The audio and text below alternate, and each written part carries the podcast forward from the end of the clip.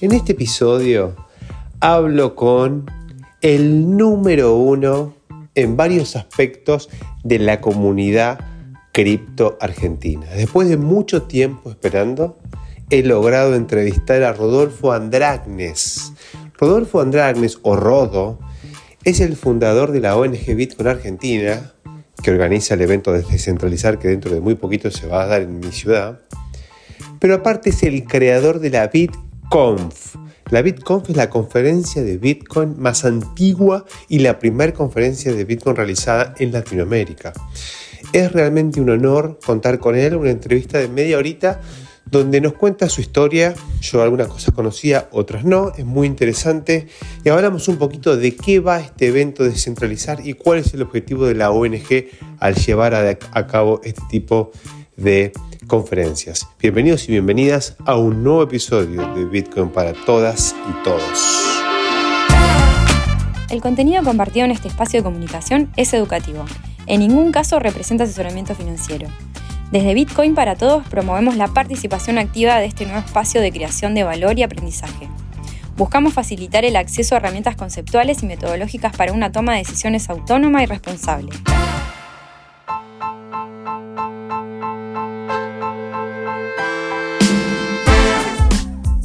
Bueno, acá estamos finalmente para mí, después de muchos años, porque a la persona que ahora voy a presentar en el podcast la conozco hace muchos años. Eh, tengo el honor de, contar con su presencia en este espacio.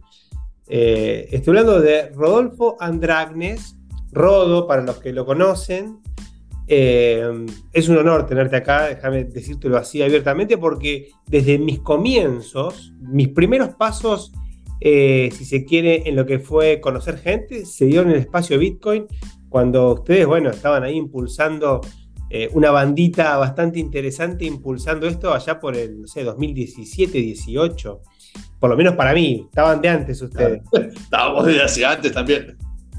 Estaban de hace bastante, pero bueno, es un honor, es un honor tenerte acá, digamos. Ahora después vamos a contar por qué se, se termina dando este encuentro. Pero bueno, nada, antes que nada, nada, gracias por, dedicar unos minutos a, este espacio. No, gracias a vos, Diego, por invitarme. Me, encanta eh, contar estas historias. Bueno, y a ver, y sos una persona, eh, por lo menos para el imaginario, digo, como medio especial, ¿no? Medio como, como ese fundador de, los primeros inicios de cripto de, la Argentina y, digamos, eh, no solamente de la ONG, sino también eh, tu vínculo con, con, la BitConf, ¿no? Con esta conferencia de Bitcoin que es yo escuché hablar que fue una de las primeras o la primera, allá en 2013, no sé si esto es real o no, ¿viste? Contanos un poquito de vos, como para presentarte un poquito de, Bitcoin para todos. Dale. Yo estoy hace bastante tiempo, desde el 2011, dando vueltas en este espacio, pensando que Bitcoin nace en el 2009, en el 2010 no lo conocía ni Montoto, este, eh, y en 2011 daba, fines de 2010, principios de 2011, daba sus primeros pasos en Argentina dentro de algún eh, ecosistema más de gamers, ¿sí? porque Bitcoin antes se minaba con la computadora, con los gamers, minaba computadoras de Bitcoins. Eh, yo empecé más o menos eh, hacia marzo, abril del, 2011, por una razón muy particular, única en el mundo, uniquísima en el mundo. Yo en 1997, 13 años antes de que exista Bitcoin, había armado un proyecto que se llamaba Bitcoin también. y un programa, Bitcoin's World Wide Web y Cash era este, un programa de agilización multimarca. Y, entonces tenía registrado el dominio, bitcoins.com. Así que en algún momento me quieren comprar y bueno, ahí me, empecé a entender de qué se trataba lo que estaba pasando ahí en el, a partir del 2011, que fue cuando me quisieron comprar. Así que nada, la, la, verdad que mi razón de haber entrado fue, fue medio rara y única porque hay un solo dominio de bitcoins.com.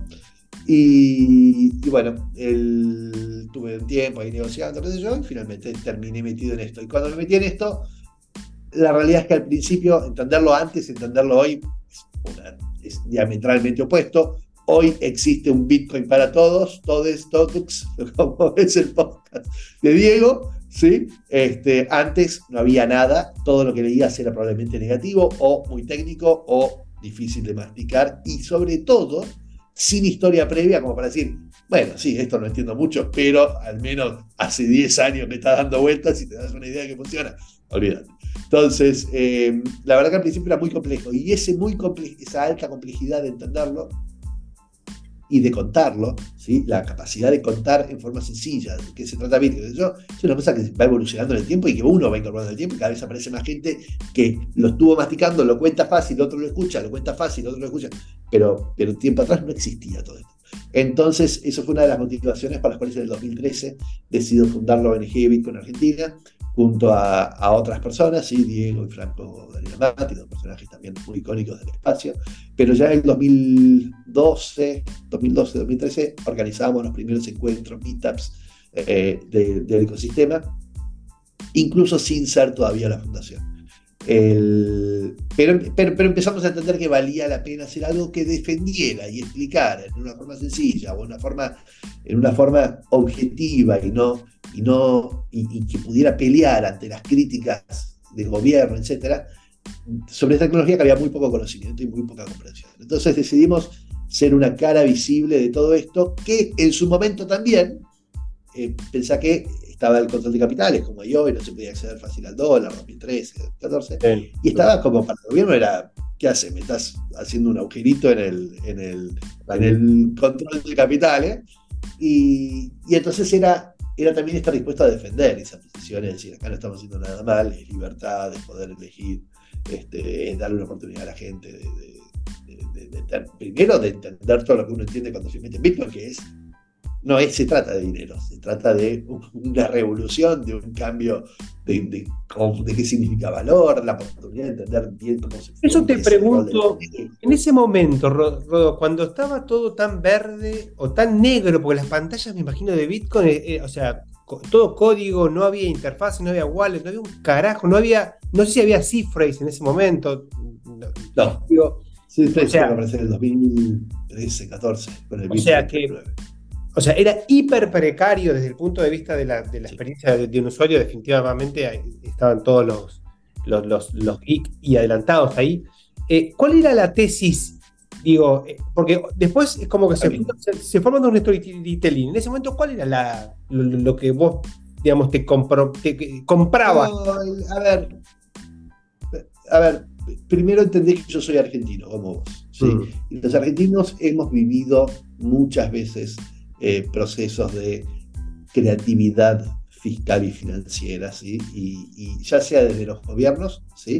como también del, argentino que se la rebuja para sobrevivir a todas las inflaciones y a todas las devaluaciones y lo que sea que sea. Y a que el banco se con tu plata. Y, o sea, hemos vivido un montón de esto. Por lo cual, la, la tesis de Bitcoin, sea que supieras o no usarla, si sea, fuera que era una pantallita fea de Windows seco, ¿sí? a una cosita ahora linda que dice y recibir, ¿sí? este, a las apps. El, la realidad que la tesis sigue siendo la misma, ¿no? De un, es que es necesario un sistema monetario que no dependa del Estado, es necesario redefinir, entender qué significa eh, moneda o dinero y que, que, no tiene por qué un Estado ser el que lo hace y que si no tiene la, el respaldo del Estado dentro de todo, si hay un modelo de confianza fuerte como tiene Bitcoin atrás, es todavía mejor y entonces es más confiable y, etc. Entonces, eh, la verdad que entender hay que entender la misma tesis eh, de, por qué esto podía hacer sentido en un futuro. Era más difícil creérselo. ¿Por qué? Porque no lo veías. de vuelta. Pero teórico. Esta cosa que no lo sabe usar ni Montoto, digo, que, nunca esto va a poder ser. Y, no, después va, va, evolucionando y hoy tenés la wallet y enviar y recibir y linda el título, el pecito arriba. Digo, la verdad que era obviamente una evolución muy grande de entonces a hoy y de hoy a acá 10 años. ¿no? Entonces también uno dice, bueno, pero sigue siendo difícil, mi abuela no lo entiende. Sí, pero eh, hoy, de acá 10 años, quizás sí también. Sí, probablemente la, la, abuela tampoco entiende home banking, digamos, porque también mucha gente no sabe usar home banking, digamos. A ver, nosotros estamos acostumbrados a a, un, a, clase media, digo, a cierto contexto donde más o menos la gente usa. Hay mucha gente que no usa home banking, nunca usó en su vida. Y quizás es más fácil usar una aplicación, ¿no? Que es enviar y recibir, que andar metiendo en un home banking no sabe ni dónde está parado. Pero bueno, sí. eso, o sea, en definitiva, pero, pero de vuelta, no, importa que pase hoy, que pase mañana y que pasó ayer, la tesis sigue siendo la misma, que hay necesidad de un sistema monetario este, más eficiente, más seguro, más confiable eh, y menos manipulable. Totalmente, creo que cada vez es más evidente, ¿no? Eso no, y no solamente en Argentina. Te pregunto, te quiero llevar un poquito a lo que fue eh, la BitConf, ¿no? Que es este evento tan importante. ¿Cómo se te ocurrió? ¿Cuándo fue la primera? Contame un poquito esa, cómo, fue eso. Fácil. entonces, lo primero que hicimos fue fundar la ONG. Sí, la, Fundación Bitcoin Iberoamérica, que después el, gobierno rechazó como fundación, hicimos una asociación civil, que no decía Bitcoin, decía Asociación Civil para el Desarrollo de Ecosistemas Descentralizados, que es de CODES, eh, que a nivel comercial se llama ONG en Argentina, así que no daba lo mismo cómo se llama por detrás.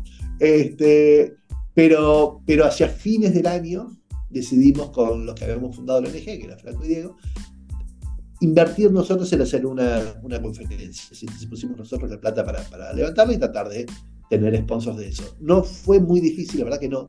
¿Por qué? Porque Argentina, en ese momento, vuelta, hay que contextualizarlo, ¿no? Pero Argentina en ese momento, con el control de capital, con las inflaciones altas que teníamos y con el nivel de de que no es un país pobre, no es que estaba pasando en Zimbabue, no es que estaba pasando, estaba pasando en un país que tecnológicamente bien posicionado, digo, un, país, digamos, sociocultural y económico razonablemente eh, sensato respecto a los otros países donde pasan estas cosas. Eh, para el mundillo cripto de ese entonces, digo cripto erróneamente, Bitcoin, porque no existía otra palabra más que Bitcoin, no, había, casi ni se hablaba de blockchain en 2013. Eh, entonces, para el, para el ecosistema del mundo, Argentina estaba visto como un gran potencial, un lugar donde Bitcoin podía ser el lugar donde realmente tuviera adopción. Entonces hicimos la primera conferencia, vinieron todos los número uno de, las empresas de ese momento, ¿sí? Realmente. Eh, y, eso dejó bien posicionado Bitcoin, o sea, la Bitcoin para sus siguientes años. Pero vinieron porque querían ver qué estaba pasando en Argentina. Hoy pasa similar, hoy los que van a venir a la Bitcoin este año también vienen para entender un país con casi 102, casi 200 de inflación, seguramente de acá a fin de año, este, con la potencialidad de un futuro cambio hacia un manejo más liberal, digo, no lo sé. Entonces, a veces el, lugar donde elegís hacerlo tiene una atracción particular. Hicimos eso en el 2013, esta conferencia, sold out, 500 personas, para hacer 2013 era un montón, igual, eh, un evento de 500 personas en Argentina. Eh, y, nada, de ahí empezamos a hacer más cosas. Dijimos, bueno, eh, estamos contando cómo y por qué hay que hacerlo. Después, eh, para la conferencia en particular, decidimos llevarla a distintos países de la región, por eso no quedó en la ONG, sino que pasó a ser como un proyecto itinerante que no hace sentido que una ONG argentina haga un evento en, Italia, digo, en, en, Perú. Entonces, este, se separó de lo que era la ONG, la, la conferencia pero, pero, pero sí decidimos seguir haciendo más cosas, entonces fundamos también el coworking, el espacio Bitcoin, donde dijiste vos que, que, asististe en algún momento, eh, eso fue en el 2014-2015, después arrancamos con una, eh, con una camioneta que se llama la Bitcoineta, que, que recorre Latinoamérica, hizo como 80.000 kilómetros recorriendo Latinoamérica hablando de, de Bitcoin. Eh, bueno, la verdad, varios proyectos. Yo no soy Satoshi, programas que yo escuchaba. Sí, el, programa, el primer programa de radio de Bitcoin eh, de, radio digital, ¿no? de, stream. Este, que era, no, no, que era muy importante. Vos lo decís así nomás, por ejemplo, yo en su momento era un contenido que consumía de manera asincrónica porque ya había pasado la mayoría de los, pero iba escuchando uno tras otro. Y los escuché, no sé si todos, pero escuché un montón de episodios y estaba muy bueno. Era simpático, era divertido, teníamos música, tenía... Era muy divertido. Sí, era entretenido. Un, hora y pico duraban y te los escuchabas, ¿viste? Los mirabas, estaban ahí. Estaba piola, estaba bueno. y, la verdad, bueno, conocimos el espacio Bitcoin y, entonces venía gente de afuera también y venían a visitar el espacio Bitcoin. Eh, fuimos, fuimos los primeros con muchas cosas. Hicimos la primera conferencia latinoamericana, ¿sí? Y una, ahora ha sido la séptima, octava conferencia sobre Bitcoin en el mundo. Pero, pero hoy es la más antigua del mundo, no hay ninguna conferencia que haya arrancado entonces y y, que esté todavía, ok, mirá vos. Este, también la única que mantuvo la palabra Bitcoin en la conferencia. Hubo algunas conferencias que cambiaron de nombre, cambiaron de foco. Eh, o sea, en el 2014, empezamos, en el 2013. Ya en el 2014 el Bitcoin había venido de pegar en 1200 y pico a bajar a. No 200, sí, 200 dólares. 200, no me acuerdo.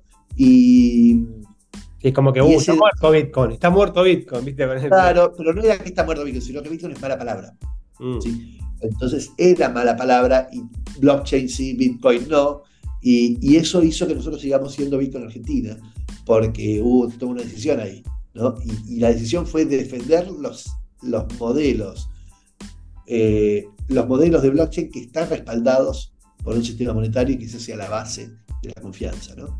Este, después, a medida que pensás que había pocos en ese momento, en el 2014-2015, estaba Ethereum, ponele, sí, pero ya se empezaba a hablar de blockchain, sí, pero ni siquiera con Ethereum, o sea, eh, pero sin el, sin el asset, ¿no? DLTs, se le decía mucho, ah. este, que eso siguió hasta el 2017, las DLT 2017-2018, esa, esa tendencia que fueran a defender por parte de Accenture, de las grandes empresas este, y de los gobiernos, eh, está buena tecnología, pero la moneda es el pepe.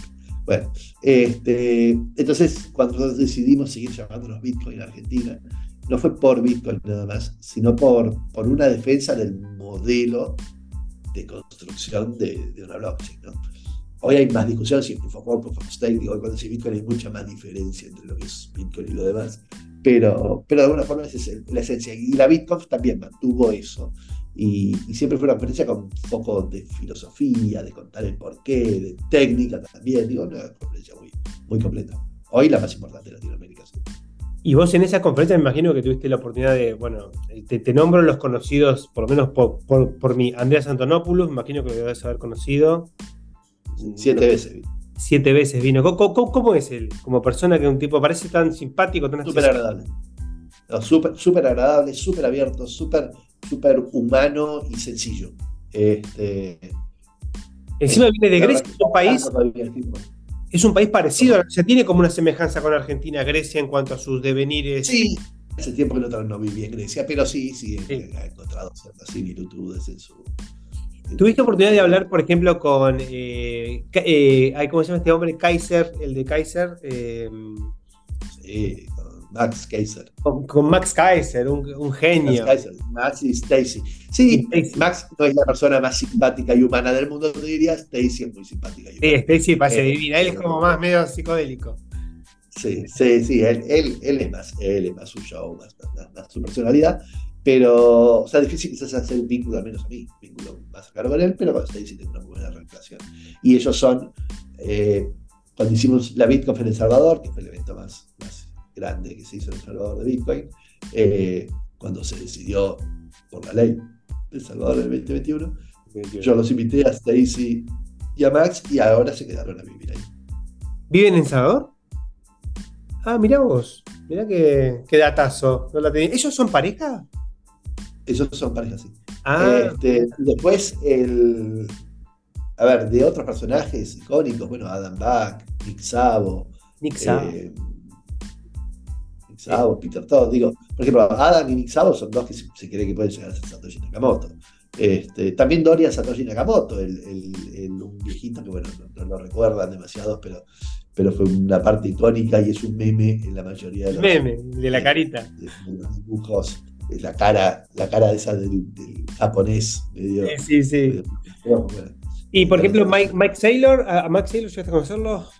El, de MicroStrategy.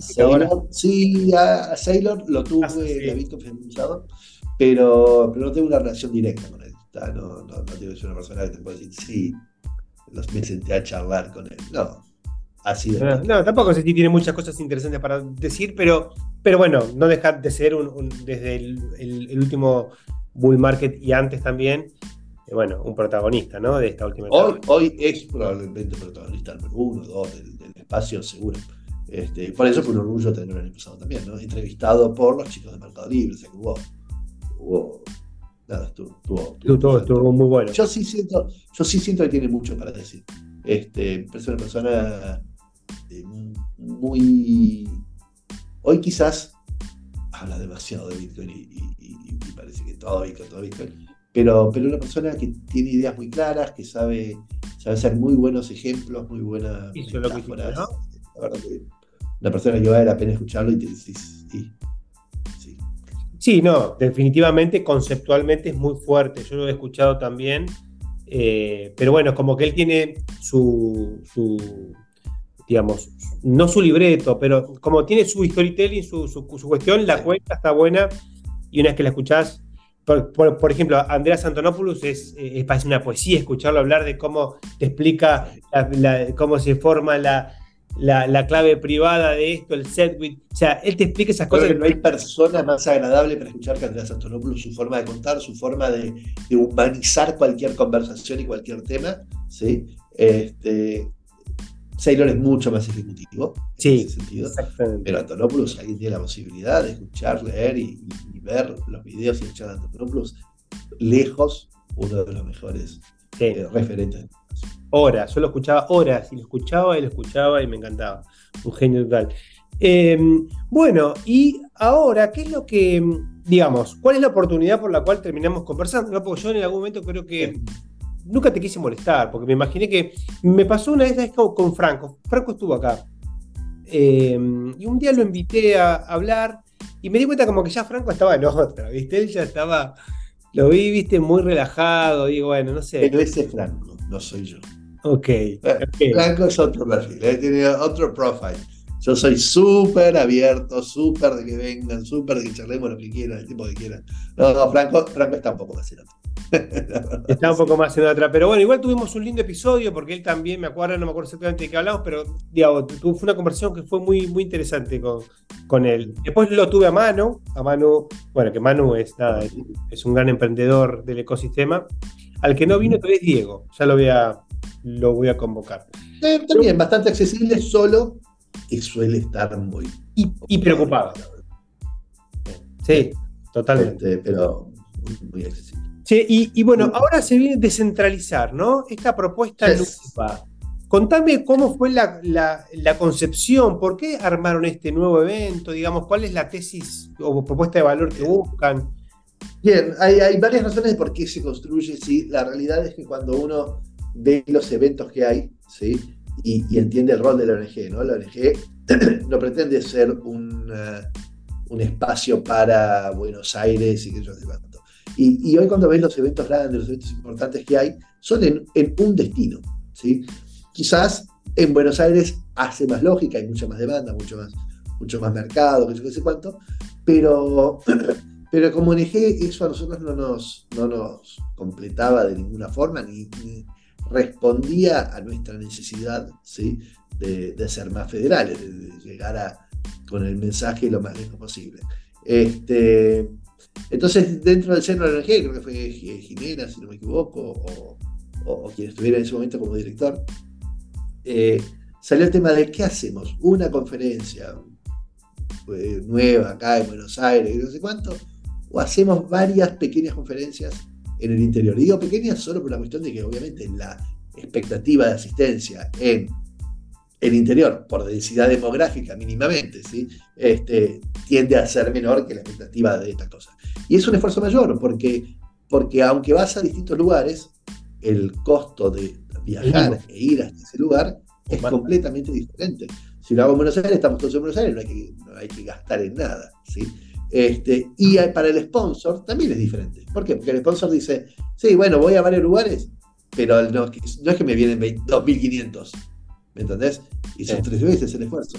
Sin embargo, es necesario que haya ONGs como, la ONG Argentina, está dispuesto a hacer este esfuerzo, este movimiento, esta, esta gestión, ¿sí? de forma de que el mensaje pueda llegar lo más pro posible, ¿sí? lo, más este, de, de mayor calidad posible, también a, las distintas localidades y provincias del interior. Así que bueno, en ese sentido ya se hizo en, en Pinamar, se hizo en, Bahía Blanca, creo que Córdoba o Mendoza, no, me acuerdo en qué otro lugar se había hecho en el pasado, y este año se hace en Mendoza, se hace en Puerto Madryn y se hace en, eh, en la UBA de Buenos Aires, pero eso es una situación particular y especial de la UBA. Este, así que bueno, nada, y cada, cada año se repite en tres localidades diferentes.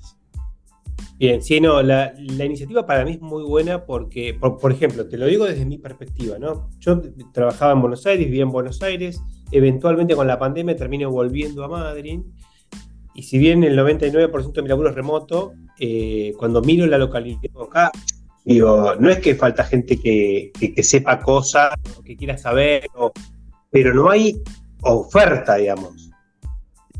Me estás porque me. Perdón. Apareció el Siri y, me trabó un poquito. No, no hay oferta. Sí, sí, siempre aparece y me, juega una pasada. Em, no hay oferta de nada y, yo acá digo, bueno, tratando de armar alguna actividad, ¿viste? Y la verdad que a mí me viene como, anillo al dedo, porque digo, uy, este es un evento que está armado. Pero la, idea es sembrar, ¿sí? es ayudar a que yendo, este, también la gente que quede motivada, haga, construya. Antes de esto, vos dijiste cuál fue la génesis y el origen de esto. Ya antes de esto hacíamos este tipo de cosas, pero em, había, había dos. Por un lado la ONG, pero en el 2015, 2016 había hecho algunos atisbos de diseño exterior. Y cuando armamos la Bitcoineta, que esto de vuelta no es de la ONG, pero es parte de los proyectos que, he empujado, eh, la Bitcoineta hacía exactamente esto. Era, es una camioneta donde se suben dos o tres y se iban 80.000 kilómetros para que dimensión, este, a pueblitos a hacer encuentros en bares a hablar del tema, ¿no? Este, entonces, y, a veces se encuentran en bares, a veces en universidades, a veces en la Cámara Empresaria de la construcción de tal cosa o en el colegio de contadores de tal provincia.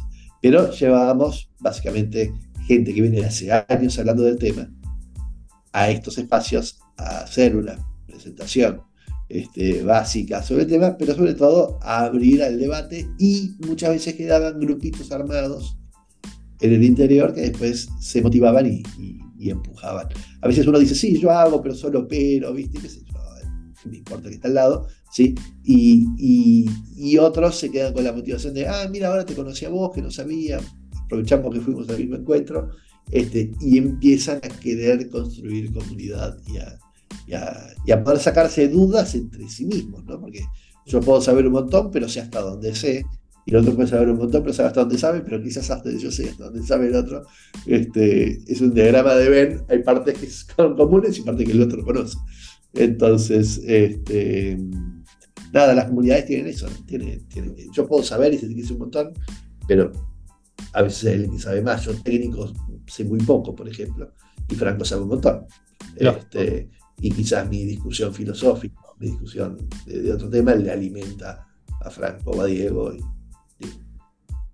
Y, y, tengo una pregunta, ¿cómo? Porque Ese es un Bien, y, vi el, temario, ¿no? Digamos, me imagino que, tiene como una lógica, ¿no? Digamos, eh, porque en principio está pensado para alguien que no sabe nada. Digo, alguien que no sabe nada o que sabe muy poco, que no puede oído, puede ir a la, charla, digamos, puede arrancar desde cero y bueno, y va a haber una consecución de temas, ¿no? Sí, a ver, el temario tiene una estructura básica, ¿sí? Y cierta flexibilidad según el destino. Cuando decimos siempre cierta flexibilidad según el destino, es que en muchos casos el destino, como en mucho del interior, a veces es turístico, ¿sí? Entonces, por lo menos algo del foco turístico tiene que haber, generalmente se va a dar en, la charla de Bitcoin de uso cotidiano, ¿sí?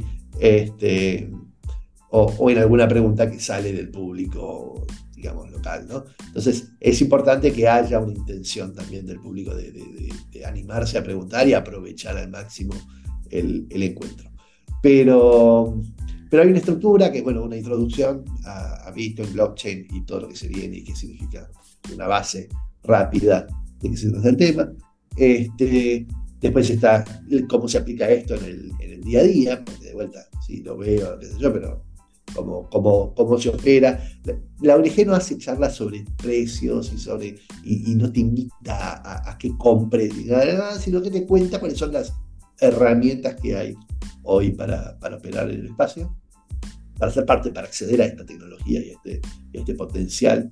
Este, después hay una charla, creo que sobre prevención de estafas, que es importante porque todas las cosas que son tecnológicas, difíciles de entender, ¿sí? Este, que hay mucho desconocimiento, pero alta, alta sensación de beneficio rápido, ¿sí? fluyen y, surgen estafas. Acá y en cualquier otra industria eh, equivalente. Pero, pero entonces hay que entender cómo evitarlas, qué, qué darse cuenta, qué, tipo de propuestas suelen tener esas estafas, qué sé yo. Entonces, este tema importante se ha, se ha dado bastante. El año pasado eh, hemos salido a defender activamente contra una estafa que era la, la de SOE, ¿sí?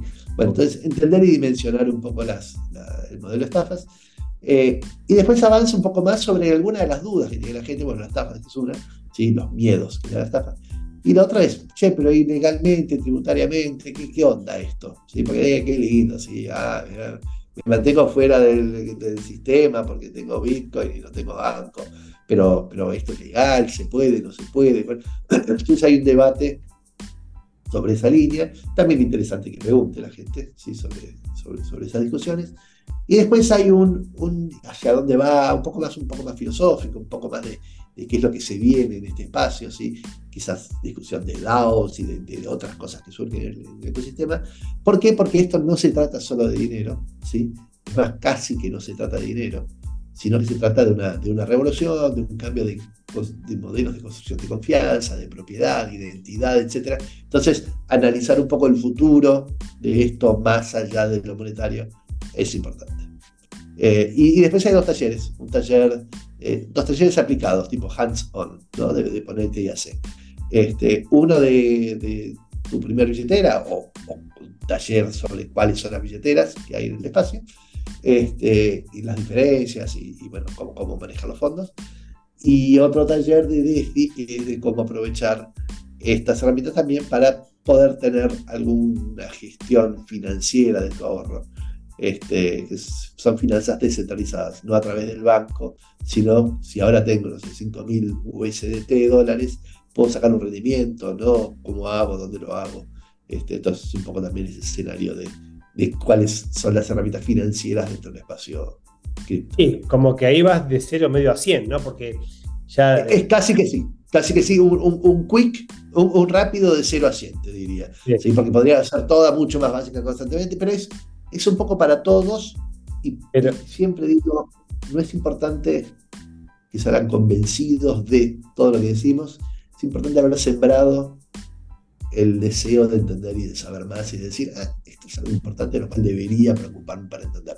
Pero, pero claramente no pretende ser un, un, que saque absolutamente todas las dudas, pero hay un encuentro, después hay un meetup, después del, del, encuentro, seguramente iremos a algún bar, simplemente es una invitación a ir todos juntos a algún lado, este, donde ahí también se da mucho más, mucho más, che, yo vi, me encantó esto, pero yo tenía una duda concreta, no me animé a preguntarle de todo, porque daba medio cosa, ¿sí? Sí, en el aula no pero hay uno que levanta la mano y otro que se queda callado pero tiene dudas. Este, entonces uno puede más persona a persona este, sacarse dudas también. Bien, bien, bueno, bueno, excelente. Eh, ¿Ustedes cuántos vienen, digamos, eh, del lado ONG? ¿Tenés idea cuántos son? Qué buena pregunta. Mira, déjame dimensionarlo ahora en el aire. Eh, uno, dos. Estoy pensando, en las charlas individuales. Suele haber tres o cuatro disertantes por debate y hay dos debates. Así que ponele que ahí sean unos, seis, ponele. Este, después hay para los talleres, ponele que sean dos personas. Serán unas diez personas más o menos que van entre 6 y 10 personas. Yo ahora no, no los tengo súper presentes. Eh, ¿Conocés Puerto Madryn, vos? ¿Conocés Conozco Puerto Madryn, he ido dos o tres veces. Ah, bueno, sí, Bien, muy bien. Me encanta, me alegra y me alegra ser uno de los que va. Sí, sí. Y, tuve, tuve oportunidad, iba, quería ir a los tres eventos y al final solo pude ir a Puerto Madryn. Así que... Ah, ¿en serio? ¿Solamente a Madrid? Y a Buenos Aires, ¿no? Sí, ahora parece que puedo también quizás en, la UBA acompañar, pero bueno, eso es más, Buenos Aires. Este, pero, pero me quedé sin por, porque tengo casamientos y otras cuestiones impostergables que justo me las metieron los mismos días. Así que bueno. Pero, pero sí, intento pedir a Madrid, me encanta. Bien, bien. Bueno, y si tuviese que darle un, mensaje, digamos, eh, eh, vos, ¿no? Digamos, eh, ¿cuál es la expectativa con, esto, con todo este recorrido que vos, vos tenés? De, esta tecnología, ¿no? Digamos, viste que están, viste que están los ciclos, está los momentos donde parece que esto revoluciona, después parece que no. Digo, ¿cuál es tu, visión, digamos, de, esto? ¿Cómo lo ves? Eh, primero, no hay que correr. El, o, Bitcoin hace sentido o no hace sentido. O vale cero o vale 100. o sea, no hace sentido que haya algo que el mundo no necesite. ¿sí? Entonces, eh, si el mundo termina entendiendo que las monedas tradicionales son las manipulables, o sea, son manipulables, esas manipulaciones generan cierto impacto negativo, ¿sí? cierto positivo y cierto negativo. dentro del, dentro del, mundo. ¿no? Este, si, si el mundo empieza a entender que hay una herramienta que da todos los beneficios que tiene el dinero tradicional, ¿sí?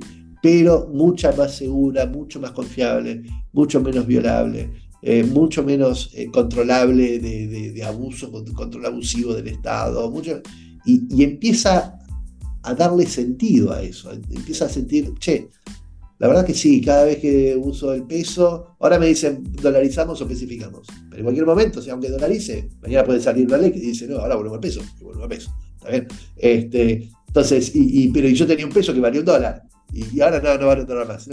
jodete, ahora son pesos. Sí, cada dólar vale cuatro. Ah, bueno, me cagaste. Este, entonces, digo, en algún momento la gente se cansa. Y si no se cansa, la gente descubre que hay una herramienta que hasta ahora no conocía, ¿sí? que le permite ver que las cosas podrían ser distintas. Entonces, yo creo que Bitcoin es esa herramienta distinta, es mucho mejor que el oro como, como reserva de valor y mucho mejor que el dinero como, como herramienta así de, de, intercambio y, etc. Entonces, la realidad es que, es que siento que con el tiempo el mundo se va a dar cuenta de dos cosas. A, de que existe Bitcoin como alternativa y B, que los sistemas tradicionales fallan ¿sí? y se manipulan y que eso genera impacto negativo en la gente. Y entonces cuando se van a buscar la solución, Bitcoin va a seguir estando ahí. Pero no es hoy, no es mañana, no lo va a definir el precio. No es que si Bitcoin vale 30, entonces ah, es la solución. ¿sí? Y si Bitcoin vale 60, A ah, es la solución, pero si Bitcoin vale 12, A ah, es la, no es la solución.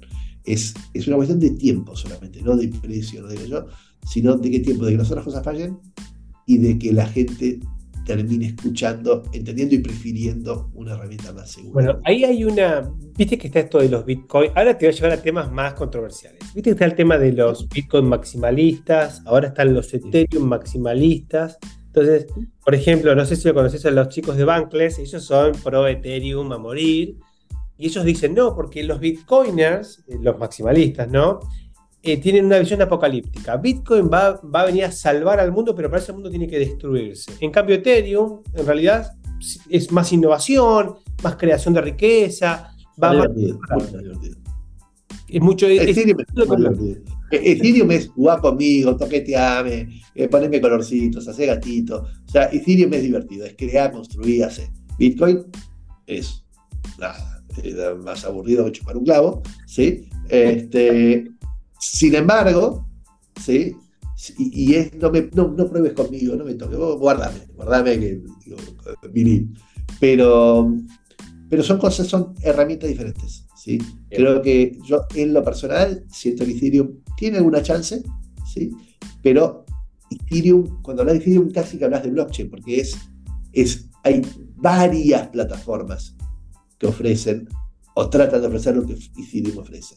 Cuando hablas de Bitcoin, no hay varias otros modelos parecidos a Bitcoin, ¿se entiende? Entonces, si pienso hacia adelante y hacia el futuro, sigo sintiendo que no va a aparecer otra cosa parecida a Bitcoin, pero sí que hacia futuro, de acá a 20 años, ¿sí?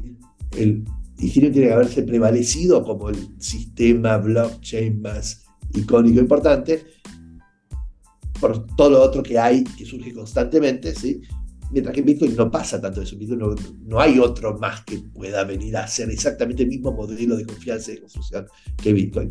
Por lo cual, son dos cosas distintas, pero, pero, pero sí. Y, en algún punto, si Bitcoin realmente se convierte en ese, en ese activo altamente confiable y, la reserva de valor por defecto o, principal, de, al menos de una parte importante del mundo, eh, bueno, todas las demás cosas de alguna forma como la economía misma, que fluye encima de, un, de, una capa de dinero, ¿no? o sea, el intercambio de valor que la economía de la gente a la larga se mueve porque hay una capa de dinero atrás que la permite moverse.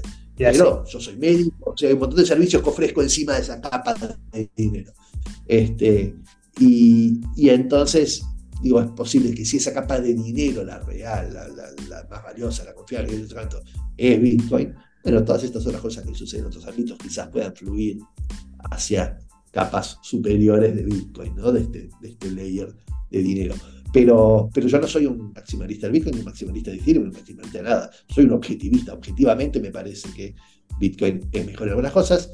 Objetivamente me parece que Ethereum es mucho más programable y simpático que, Bitcoin. Pero. Y tenés también una posición tomada en, la otra dicotomía que es eh, prueba de trabajo versus prueba de participación como mecanismos de consenso.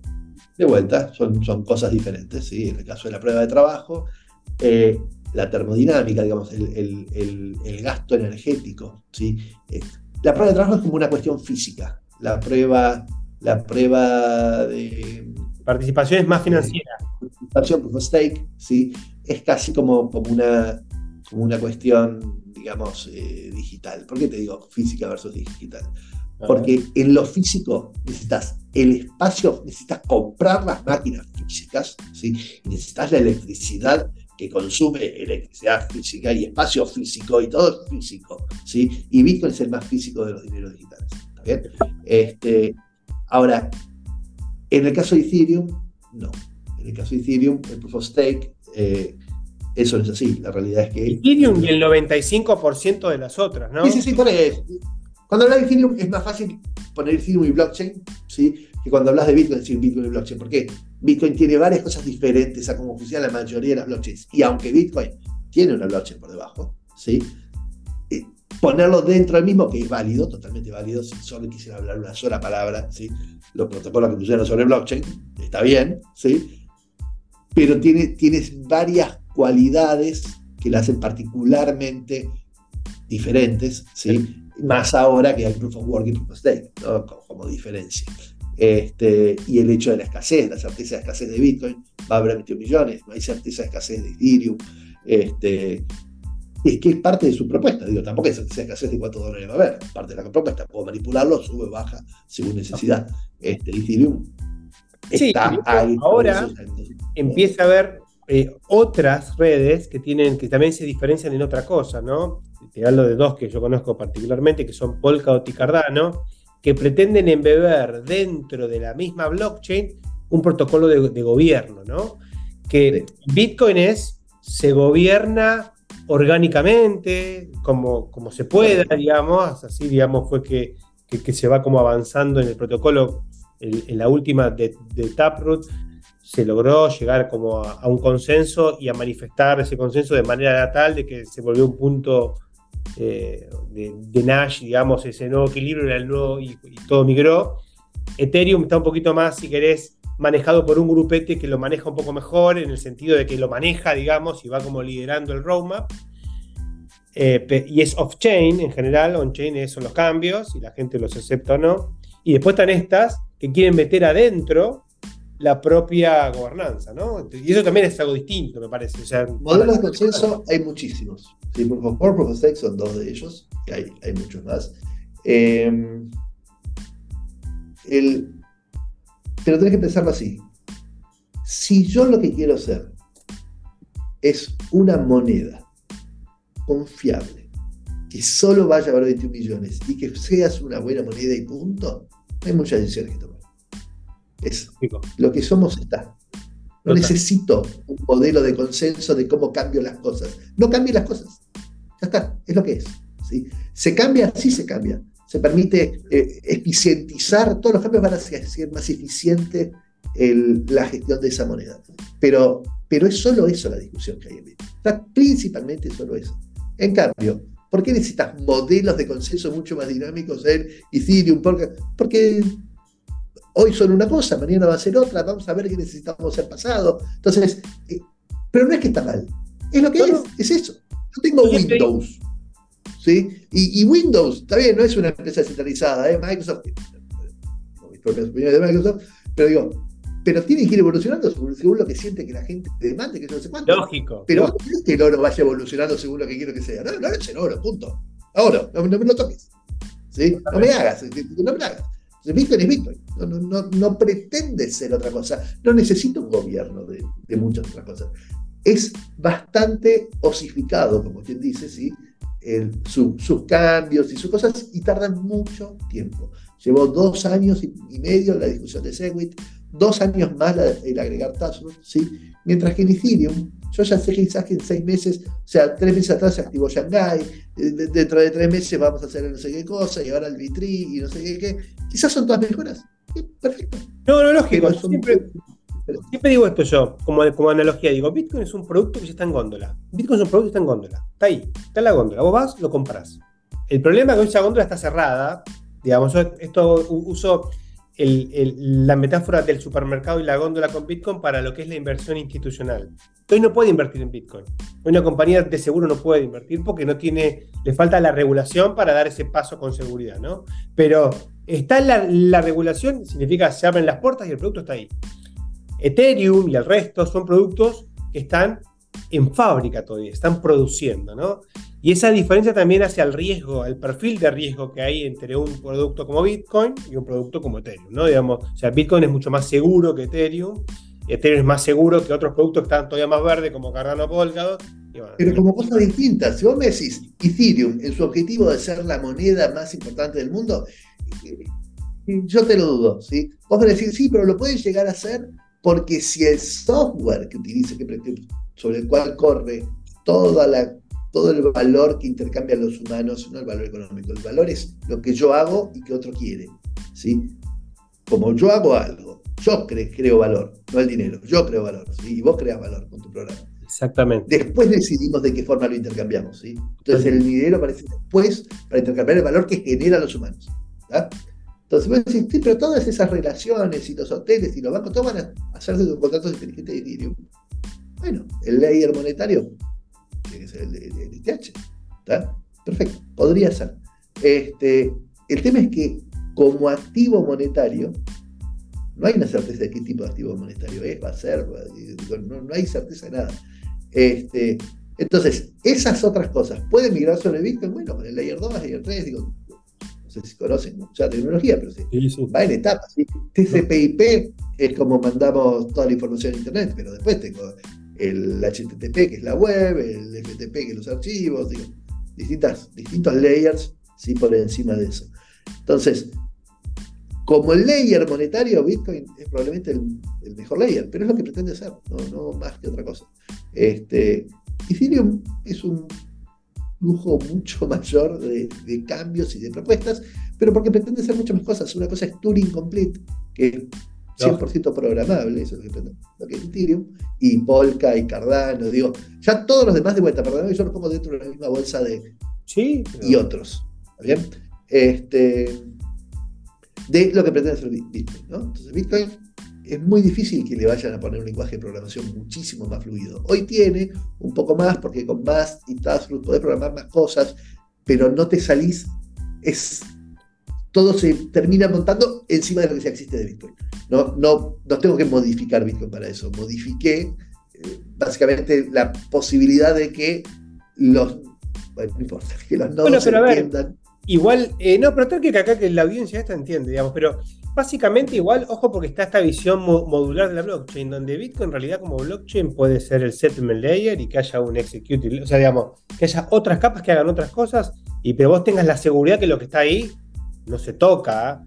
Lo que puede pasar es, bueno, no, sé, viste, cuán seguro es. Es como los L2 de Ethereum. Y yo no sé, viste, si dejas ahí, no sabes qué puede pasar.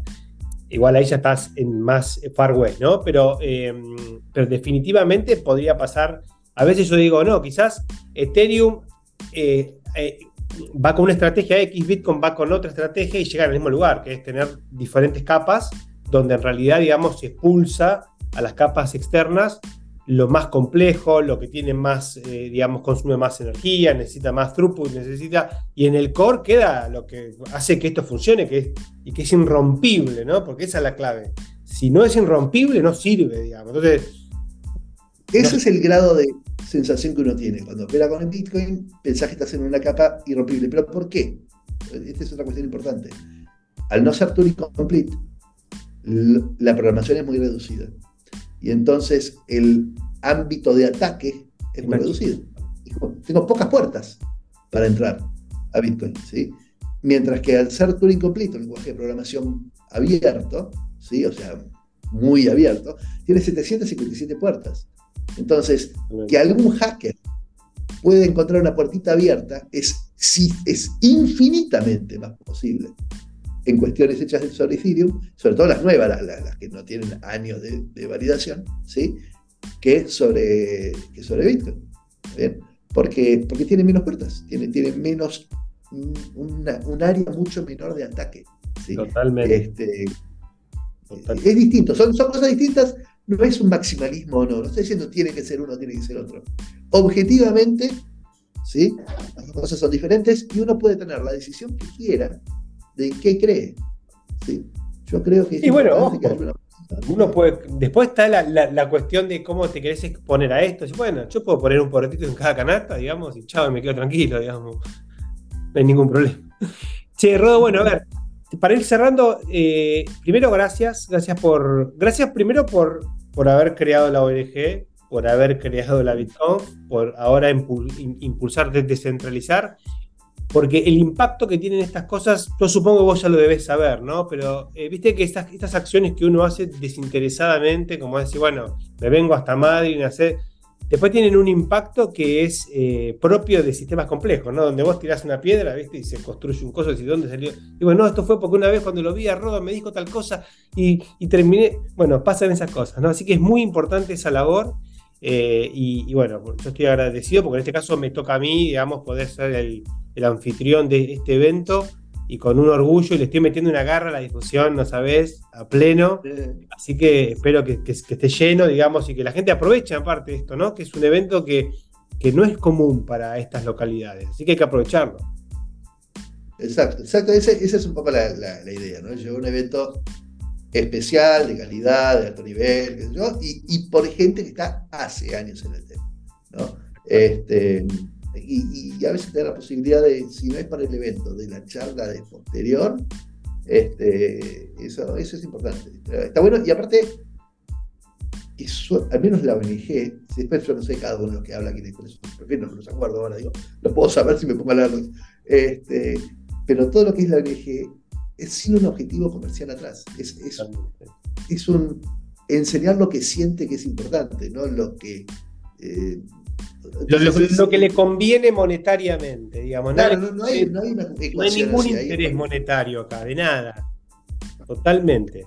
No, totalmente. Ese, es el que tiene cuando va a la Yo, yo creo que es una responsabilidad, digamos. Yo cuando entendí Bitcoin, sentí la responsabilidad de compartir esta información. Y no puede ser que esto los argentinos no, digamos, 2018, ¿no?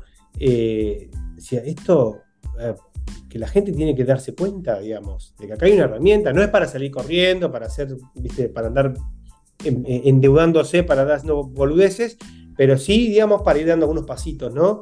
Creo que eso es, negligente no hacerlo, por lo menos esa es mi posición, digamos, ¿no?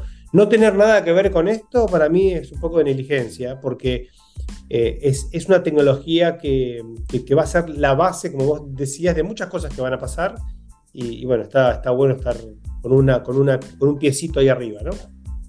Sí, y, lo primero es, más que invertir en esta tecnología, es invertir tiempo, ¿no? O sea, más que invertir plata, invertir tiempo, aunque a la larga todo es lo mismo, plata, tiempo, esfuerzo. Eh, pero, eh, pero el carro que no esté delante del caballo. Pero no poner el carro delante del caballo. Porque si vos invertís plata sin invertir tiempo, no sabés en qué estás invirtiendo. Yo o sube un poquitito y te vas, o baja un poquitito y te vas, y no, entendiste la mirada de largo plazo. Bitcoin es para entender la mirada de largo plazo. Y una vez que la entiendes, ver si estás de acuerdo o no. Y si no estás de acuerdo, no te metas. Y si estás de acuerdo, vas a encontrar que no hay otra alternativa más que la de Exactamente. Bueno, muchas gracias, Rodo. Te espero en unos días. Sí, nos vemos por allá. Ahora sí, Si te gusta el contenido, podés seguirnos en Spotify y calificar el podcast. También puedes compartir tus episodios favoritos en las redes. Seguinos en Instagram como bitcoin-para-todos- Además puedes encontrar los links de Twitter y del grupo de Telegram en la descripción de este episodio. Nos vemos en el próximo.